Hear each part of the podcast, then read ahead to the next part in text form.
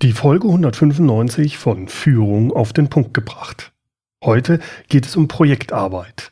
Worauf sollte man achten, wenn man sein Projektteam auswählt? Wie sollten Sie als Projektleiter mit Störern und Widerstand im Projekt umgehen? Willkommen zum Podcast Führung auf den Punkt gebracht.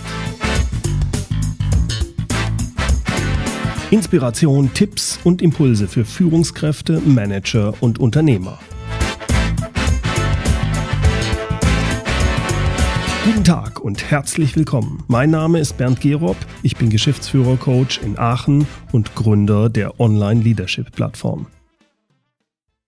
Vor kurzem hat mich Peter Blum für seinen hörenswerten Performance Manager Podcast zum Thema Führen von Projekten interviewt.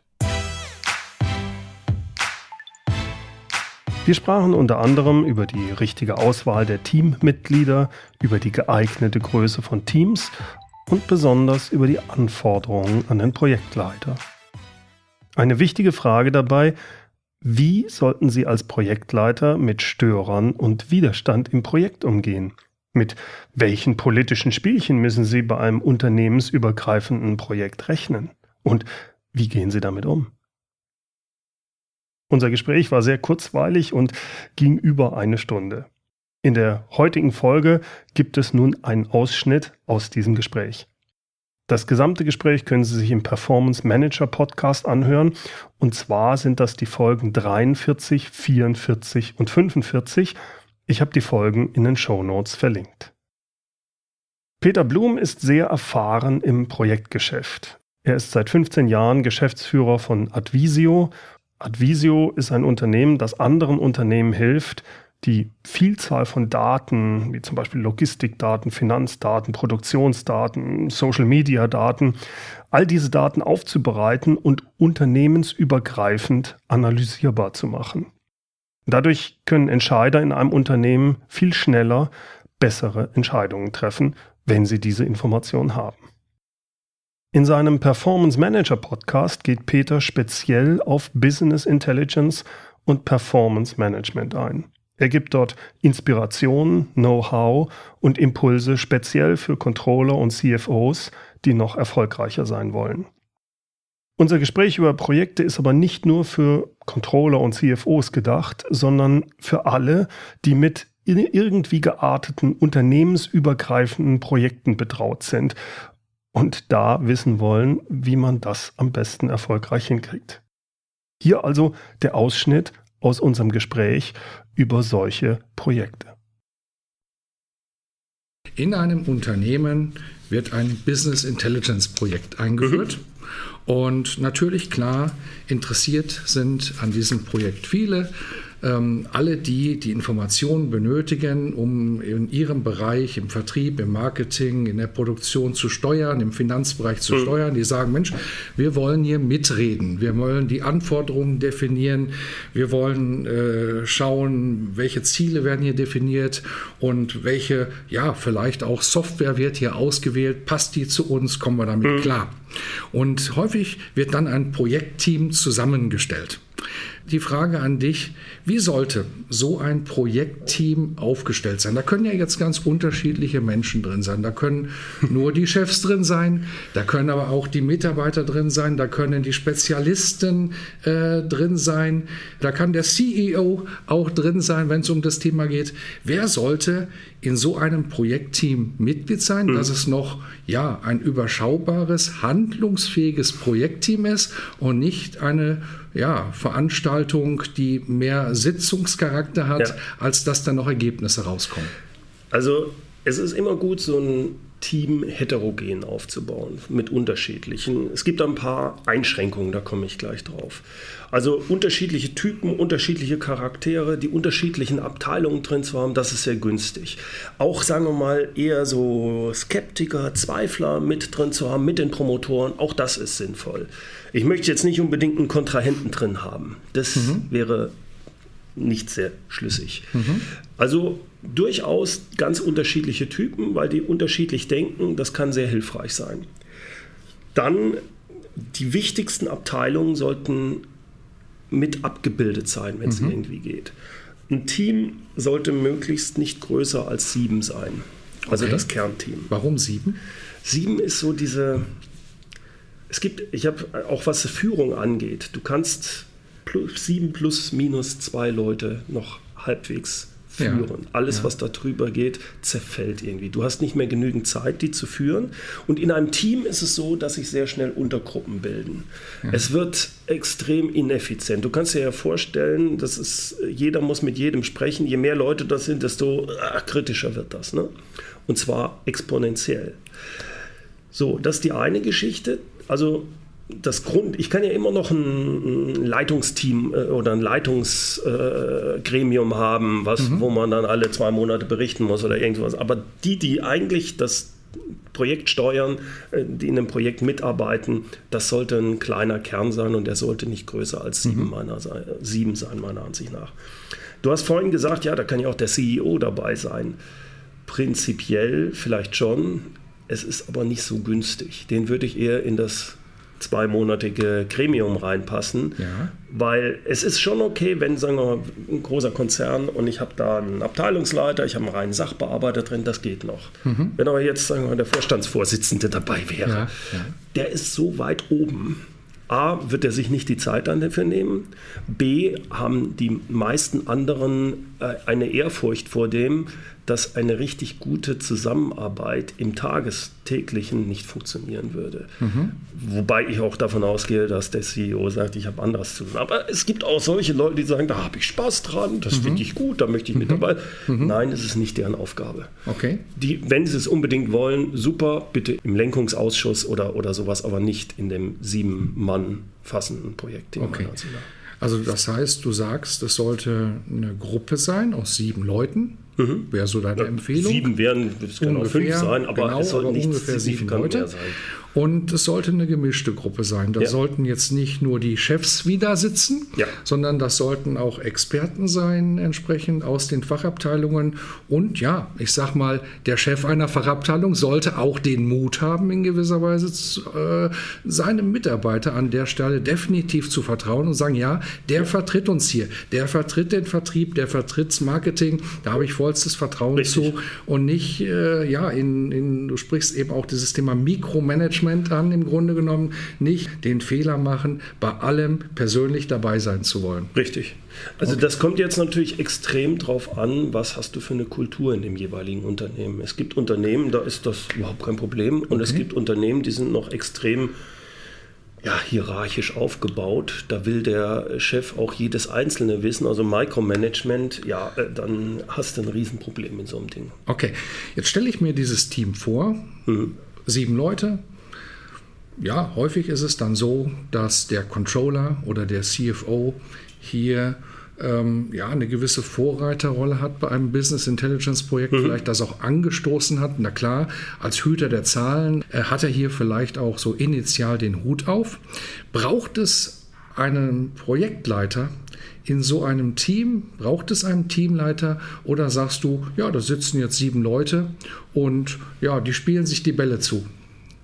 Also meiner Ansicht nach braucht es einen Projektleiter. Es gibt Situationen, ich nenne das gerne nomadische Führung. Ich glaube, ich habe das von dem Gebhard Borg mal übernommen, den Begriff. Das kann man mal für eine gewisse Zeit machen, dass man äh, eine Sitzung hat und sagt, so, lass dir mal laufen. Aber bei einem so großen Projekt, was über mehrere Monate geht, da muss ich ja auch die Auftragsklärung machen. Ja. Es muss einen geben, der die Moderation übernimmt, der, der überblickt, sind wir noch richtig unterwegs. Dessen Aufgabe ist es, nachzuschauen, stimmt noch die Sache mit dem Auftraggeber? Haben wir im Team die vernünftige Zusammenarbeit? Ist alles ausgeglichen? Ist alles in Balance? Das ist die Aufgabe des Projektleiters. Und ja, ich glaube, das braucht unbedingt einen. Ansonsten geht das schief. Okay, glaube ich übrigens auch, dass es unbedingt eines Projektleiters braucht. Ähm, häufig ist es dann so in der Praxis, gerade beim Business Intelligence Projekt, dass manchmal gar nicht der Controlling-Leiter sagt, hey, ich mache das, sondern dass der sagt, ich habe hier einen absolut fähigen Mitarbeiter, der ist schon viele Jahre im Unternehmen, der kennt hier auch die Informationsprozesse, mhm. der kennt das Unternehmen und der soll das jetzt machen. Und äh, jetzt stelle ich mir vor, der ist Projektleiter, der Controlling-Mitarbeiter und jetzt sitzt diese Projektgruppe zusammen, dieses Team zusammen. Na klar, da ist vielleicht jemand aus dem Marketing dabei, der auf gleichem hierarchischen Level ist, mhm. äh, also auch ein Mitarbeiter im Marketing.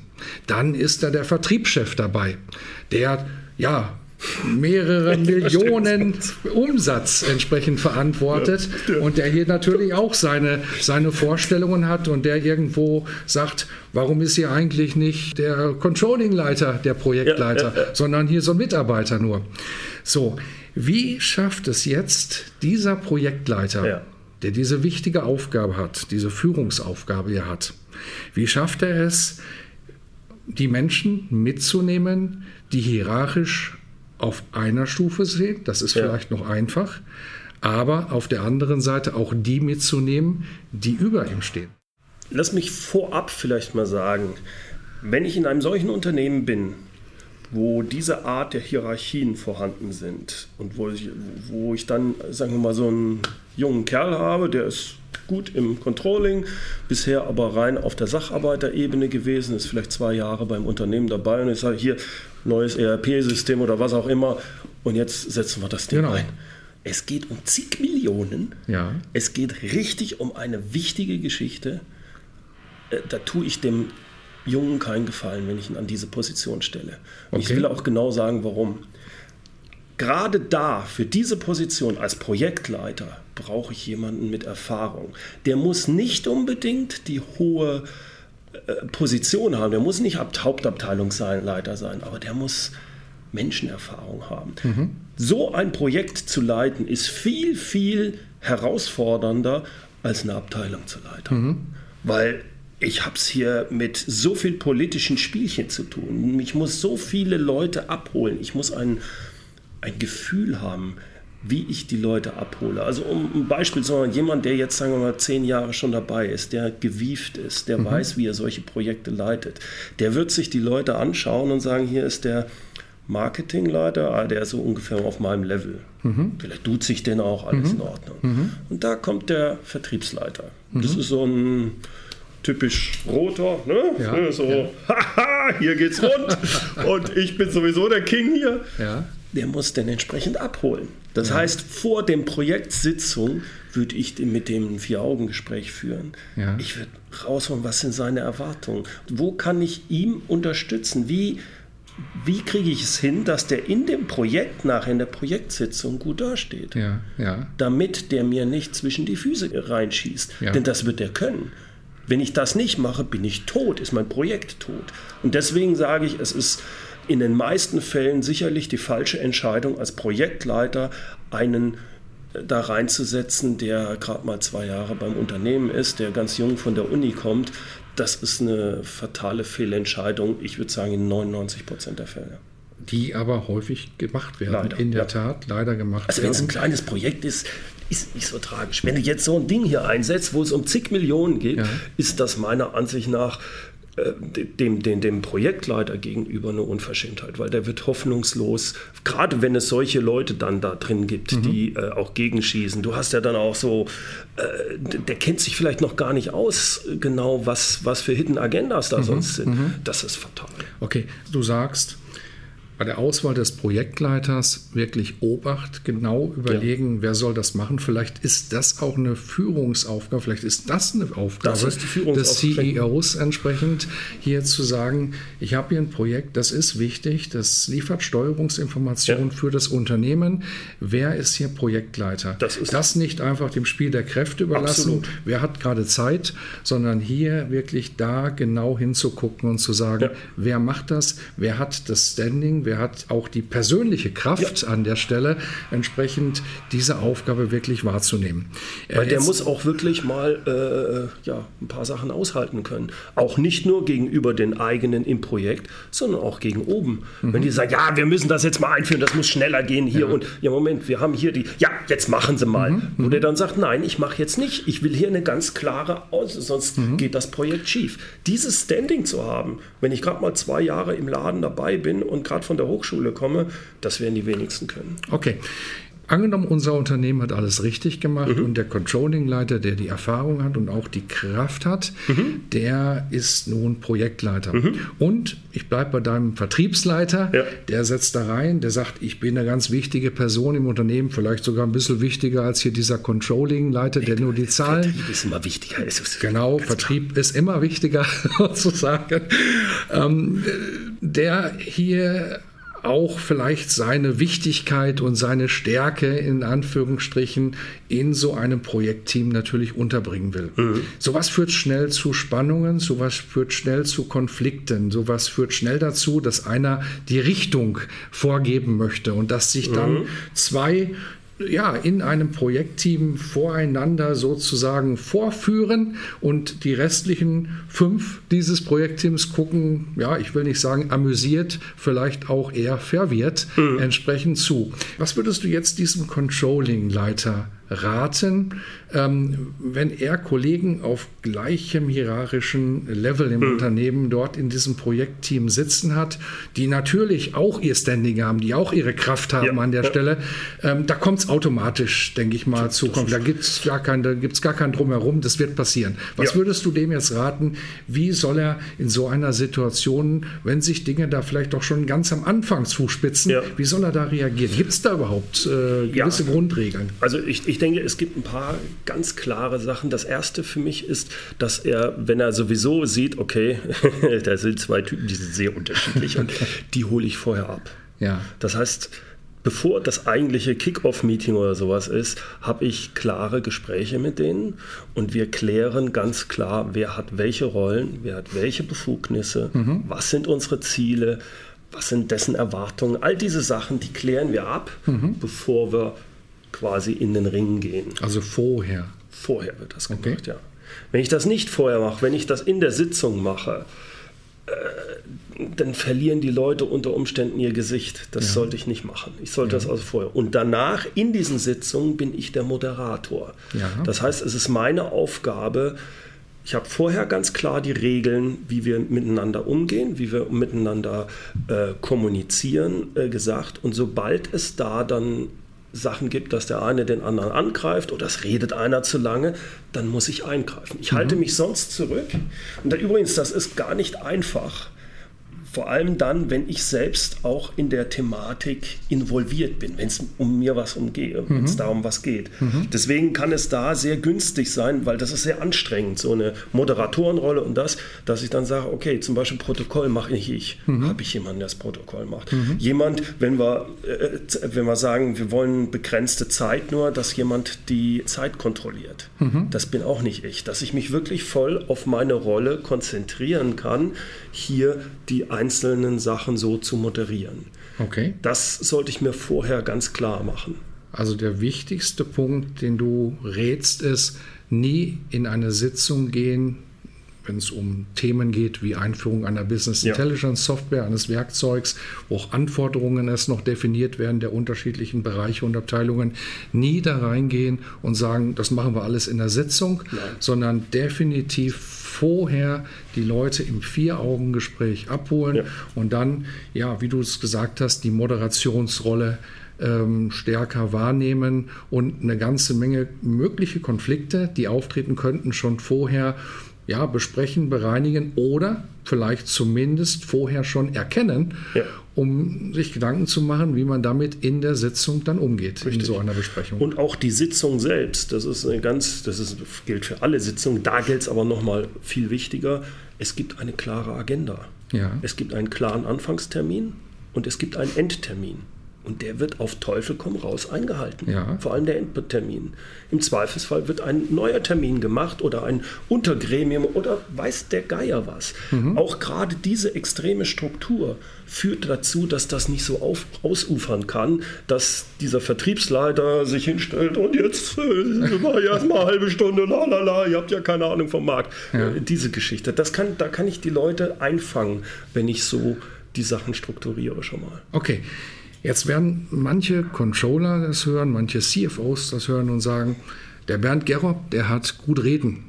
Der berät Unternehmen, was Führungsfragen angeht, aber ich bin hier in der Praxis. Mhm. Ich bin hier tatsächlich in Besprechungen, in Meetings und da habe ich halt ganz unterschiedliche Charaktere. Natürlich ja, spreche ich vorher, bleiben wir ruhig mal bei dem Beispiel, mhm. mit dem Vertriebsleiter, der heute ein bisschen herhalten muss.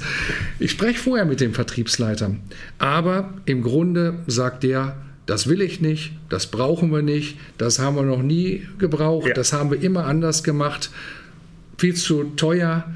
Die Investitionen, die müssen wir nicht tätigen. Lass uns lieber in Vertrieb investieren als in irgendwelche Analysewerkzeuge. Vielleicht will er auch gar nicht diese Analysewerkzeuge. Ich sage das mal ja, ganz vorsichtig. Wenn es für ihn negativ ist, was soll das? Weil er ne? sagt, da werden wir durchleuchtet an der Stelle. Ja, ja. Da, da wird plötzlich äh, ja, der Vertrieb transparent, äh, aber der Vertrieb bin ich. Ja. Bildlich gesprochen. Das heißt, das wollen wir nicht transparent haben. Äh, also das heißt, ganz salopp gesagt, und das hat auch mit dem Vertriebsleiter gar nichts zu tun, es gibt Blockierer. Ja. Ähm, und man kommt jetzt in so eine Runde und ja, der Blockierer ist der Blockierer. Da ja. hilft es auch nichts, vorher miteinander gesprochen zu haben. Wie würdest du jetzt mit diesem Charakter, vielleicht gehen wir so ein paar Charaktere ja, durch, ja, mit dem Blockierer in so einer Besprechung umgehen? Weil CEO sagt, dein Chef sagt, ja, das brauchen wir, wir wollen hier transparent steuern, aber es gibt jemanden, der sagt, brauchen wir nicht. Ja. Ich habe mal ein Interview mit dem Ulrich Hinsen gemacht und der hat das, finde ich, sehr schön für mich auch auf den Punkt gebracht gehabt. Der hatte gesagt, bei einem Change-Projekt ist es nicht sinnvoll, davon auszugehen, dass sich alle nachher mit dem Projekt identifizieren werden.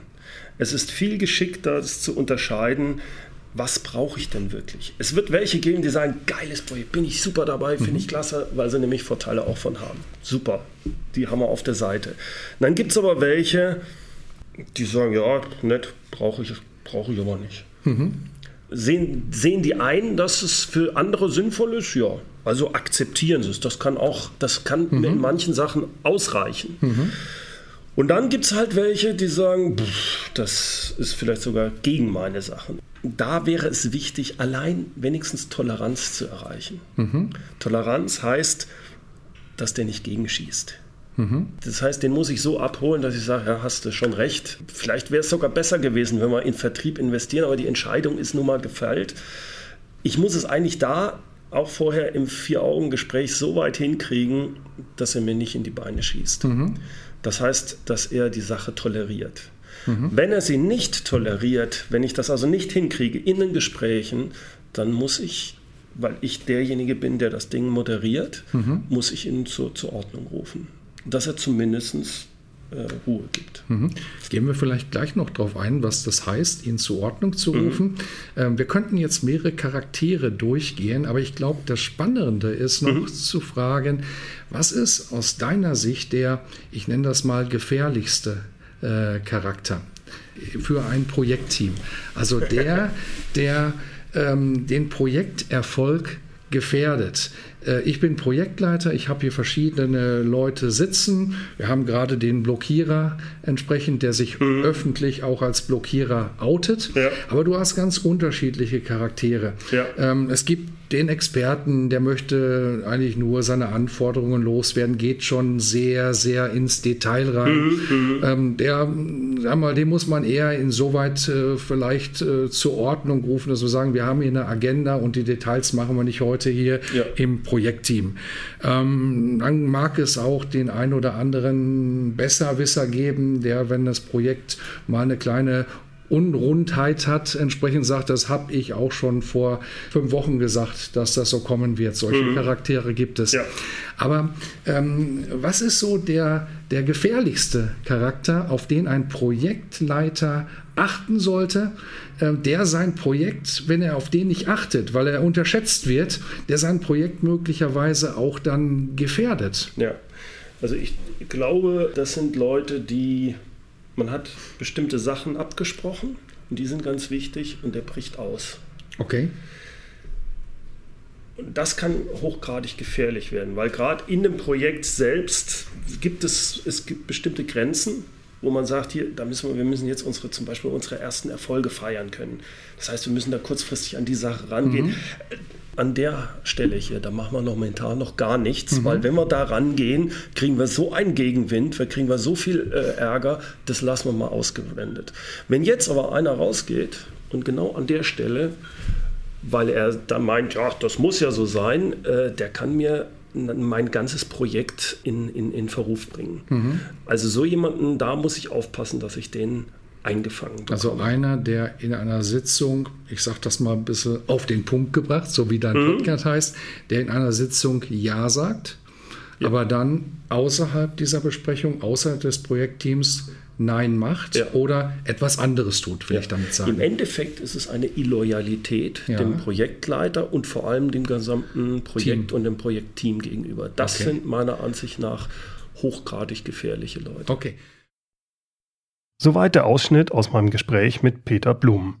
Das gesamte mehr als einstündige Interview können Sie sich in den Podcast-Folgen 43, 44 und 45 des Performance Manager Podcasts von Peter Blum anhören.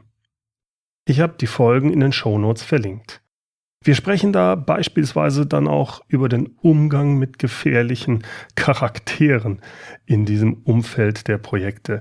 Und dann auch, wann sollte man wie eskalieren, wenn es wirklich sehr schief läuft. Was können Sie tun, wenn Sie nicht mehr beispielsweise die Rückendeckung des CEOs für Ihr unternehmensübergreifendes Projekt haben? Wie sollten Sie sich da verhalten?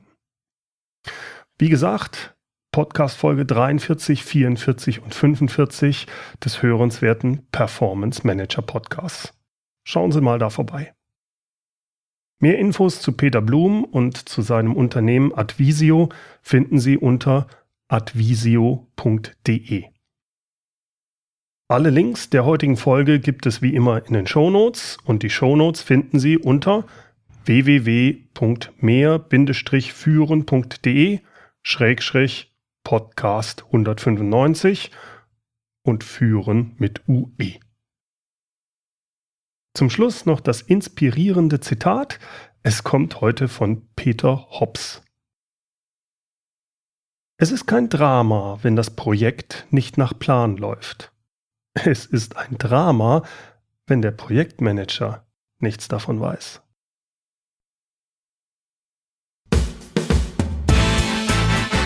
Herzlichen Dank fürs Zuhören. Mein Name ist Bernd Gerob und ich freue mich, wenn Sie demnächst wieder reinhören, wenn es heißt Führung auf den Punkt gebracht. Inspiration, Tipps und Impulse für Führungskräfte, Manager und Unternehmer.